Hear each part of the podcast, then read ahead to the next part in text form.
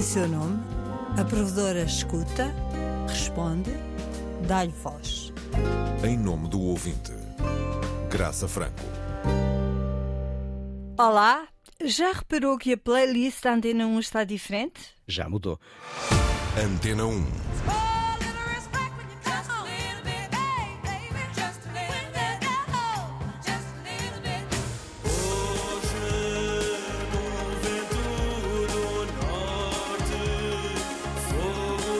Há mudanças em curso na Antena 1 e a música é uma delas. Nuno Galopim é o novo diretor de programas e estas alterações vão ter a sua marca. A ideia é que a, a música aqui assim seja um espaço de conforto e ao mesmo tempo de descoberta. Nuno Galopim traz novas ideias, mas enfrenta velhos problemas.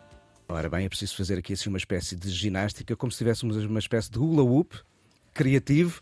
Uh, ora vamos para a direita, ora vamos para a esquerda, tentando poupar aqui para uh, apostar ali. Esquerda, em frente, à direita, em frente, roda a cabeça, roda em frente, roda à direita, roda em frente.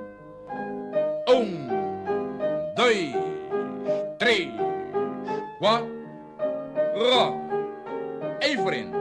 Atenção para o na direção de informação mantém-se João Paulo Baltazar. Há, digamos, a necessidade de um olhar mais atento uh, às uh, condições de trabalho na rádio, porque a rádio tem uh, um papel absolutamente crítico e crucial para o, o país. Há um entusiasmo que temos quando estamos a desenhar o nosso futuro que é das coisas mais preciosas que, que se podem explorar enquanto ferramenta de comunicação. esse entusiasmo passa para quem ouve e uh, se a rádio conseguir captá-lo, acho que é maravilhoso. Em nome do Avinte, nesta edição, vamos ficar a conhecer os planos e os sonhos de João Paulo Baltazar e Nuno Galopim para o próximo ano. É novo no papel de diretor da Antena 1, mas não é novo no grupo RTP. Transformar a Antena 1 num espaço que, eh, fiel à sua identidade, consiga estabelecer com o ouvinte uma relação que, além do respeito e eh, de uma certa admiração pelo passado histórico e pela qualidade da informação, acrescente também uma afinidade mais emocional. Nuno Galopim promete uma rádio de afetos e promete também derrubar as fronteiras entre programação e informação. E as manhãs vão querer ser um espaço em que deixa de haver aquela barreira histórica entre a informação e a programação. Estamos juntos a fazer um espaço comum, onde o fluxo informativo é fundamental. Nós acordamos e queremos saber o que aconteceu no mundo naquela noite e o que uh, está a suceder com, em, face aos fluxos dos últimos dias. E quem está a fazer amanhã tem de saber não é saltar para esse barco, é já lá estar dentro e saber continuar a navegar e aproveitar eh, essa energia que chega dos noticiários e que a temos de transformar numa comunicação que eh, nos tem de conduzir, ou quando estamos a guiar ou quando estamos a escutar eh, qualquer coisa enquanto despachamos as tarefas matinais em casa. A nova grelha só vai para o ar depois das eleições antecipadas em janeiro do ano que vem, mas já está a ser cozinhada em conjunto com o diretor de informação, João Paulo Baltazar. Quando tudo o resto falhar, por crises económicas, eh, por falta de patrocínios, eh, por manipulações por aí fora, por fake news, o serviço público tem que ser a última fronteira. E eu acho que as pessoas perceberam, nomeadamente agora com a pandemia, que uma informação de qualidade rigorosa, eh, que não embarque em sensacionalismos, que seja capaz de prestar contas, contas quanto às fontes, aos modos, aos processos de, de, de recolha e tratamento de informação e de, de apresentação de informação, esses meios são absolutamente essenciais numa democracia. As sondagens mais recentes da União Europeia de Radiodifusão confirmam que a rádio continua a ser o meio de comunicação em que os europeus mais confiam. E, portanto, ah, hum, eu acho que para além das pessoas eh, sentirem que, no caso da rádio pública, é uma rádio financiada com o dinheiro dos portugueses, é uma rádio eh, à qual exigem que mantenha um grau de confiança eh, que hum, aparentemente já, já existe e, para isso, é preciso manter a pressão alta. E eu acho isso muitíssimo bem. A provedora também.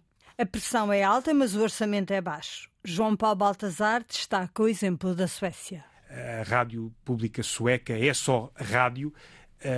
a Suécia tem mais ou menos a mesma população que Portugal. um, e a rádio sueca tem mais trabalhadores do que o grupo RTP no seu conjunto. A rádio sueca tem níveis de audiência uh, tremendos, é um, muito respeitada e muito ouvida. Em Portugal, a Direção de Informação da Antena 1 espera e desespera pela chegada dos prometidos reforços para a redação. Com três anos de atraso, vai chegar um quinto dos reforços prometidos. Em 2019, nós identificámos a necessidade de mais 20 jornalistas para a redação da Rádio Pública. Um, Estamos quase em 2022. Estamos quase em 2022. Estão uh, para chegar quatro reforços externos Uh, contratados no âmbito de um concurso que foi aberto pela, pela, empresa, depois da autorização da tutela das finanças, e uh, mais dois jornalistas que estavam a colaborar a Recibo Verde com a redação já há alguns anos e que vão ser integrados na redação. Estamos longe muito longe daquilo que seria desejável para uma rádio pública com a responsabilidade da Antena 1 e do grupo RTP. No último relatório de atividade, o provedor João Paulo Guerra descreveu um cenário negro na rádio pública. Uma rádio com décadas de imobilismo, submissão e frustração para os que nela trabalham. João Paulo Baltazar não subscreve o tom, mas confirma o conteúdo. Em matéria de falta de recursos e de atrasos no investimento quando cheguei, percebi que havia de facto um problema sério a esse nível, que era ao nível dos equipamentos eh, ligeiros de trabalho, de reportagem, de gravadores, equipamentos de comunicação para diretos, uh, carros de satélite que deixaram de existir, que já chegaram a ser pelo menos meia dúzia neste momento não existem, estúdios uh, decrépitos, uh, situação de facto, emissores com tremendos problemas. Se isolarmos essa fatia, eu não posso estar mais de acordo. A redação da rádio pública enfrenta um problema semelhante a outras redações redações. Uh, os, a quantidade de jornalistas é hoje uh, menor e, portanto, tem que se fazer mais escolhas. Uh, e aí, não sendo um quadro de imobilismo e de frustração e um quadro tão negro, é um quadro preocupante, que continua a ser preocupante e que nos limita seriamente a nossa, a nossa ação cotidiana. A antiga taxa de rádio, já ouvimos no último programa, passou a financiar toda a empresa. E o que chega à rádio não é suficiente. Desde a fusão da RDP, Radiodifusão Portuguesa, e da RTP, Rádio e Televisão Portuguesa, desde essa fusão que claramente, eh, certamente pelas necessidades de maiores recursos que a televisão eh, implica, que a rádio eh, não tem sido tratada de forma razoável, no meu entendimento.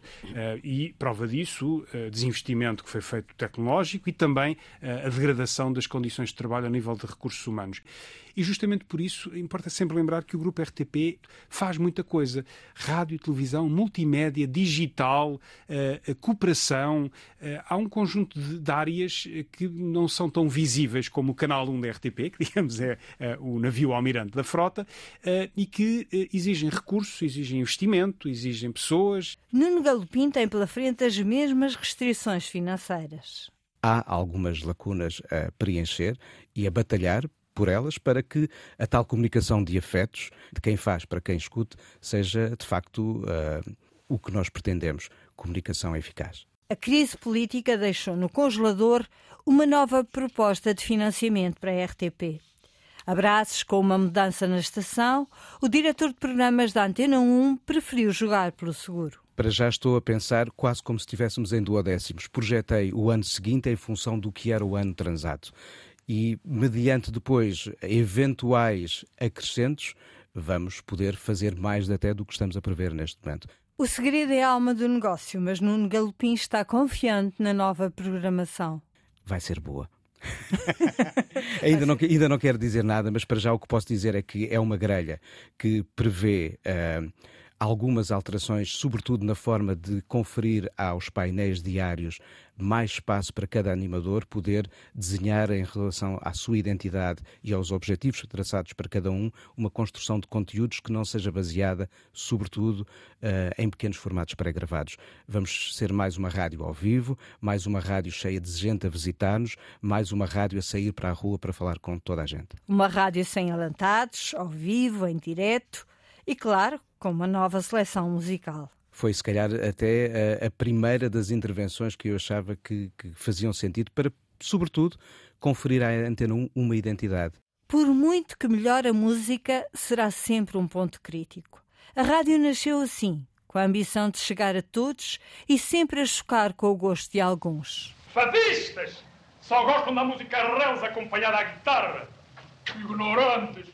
Não sabem apreciar a música clássica, nem a ópera, que é a música mais própria para operários. O problema da playlist é antigo.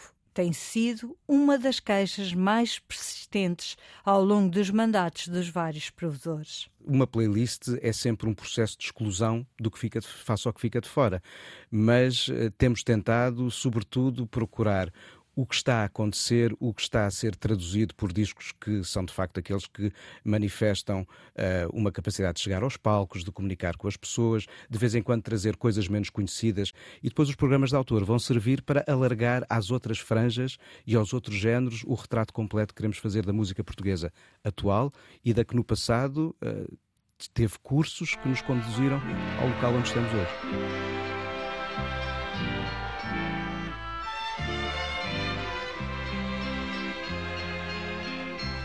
Que saudades eu já tinha da minha alegre casinha, tão modesta como eu. Meu Deus, como é bom morar, modesto primeiro andar, acordar vindo do céu. E afinal, quem vai conduzir as novas manhãs informativas da Antena 1? Vou buscar dois. Uh vou buscar bons comunicadores. Já disse que são dois, pronto. são duas pessoas, já cá estão ou se chegam, e se acho que vamos guardar essa surpresa para muito em breve. O certo é que a, a nova grelha vai envolver todos os profissionais da Antena 1. Para o segundo horário nobre da rádio, nos finais da tarde, o novo diretor de programas põe os pratos a limpo. É um espelho das manhãs, se calhar com uma tranquilidade que não é aquela com que encaramos o acordar e o ir para o trabalho.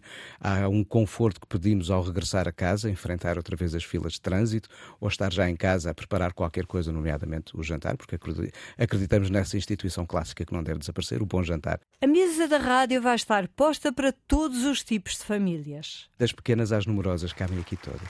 Sejam bem-vindos de novo ao palco da rádio.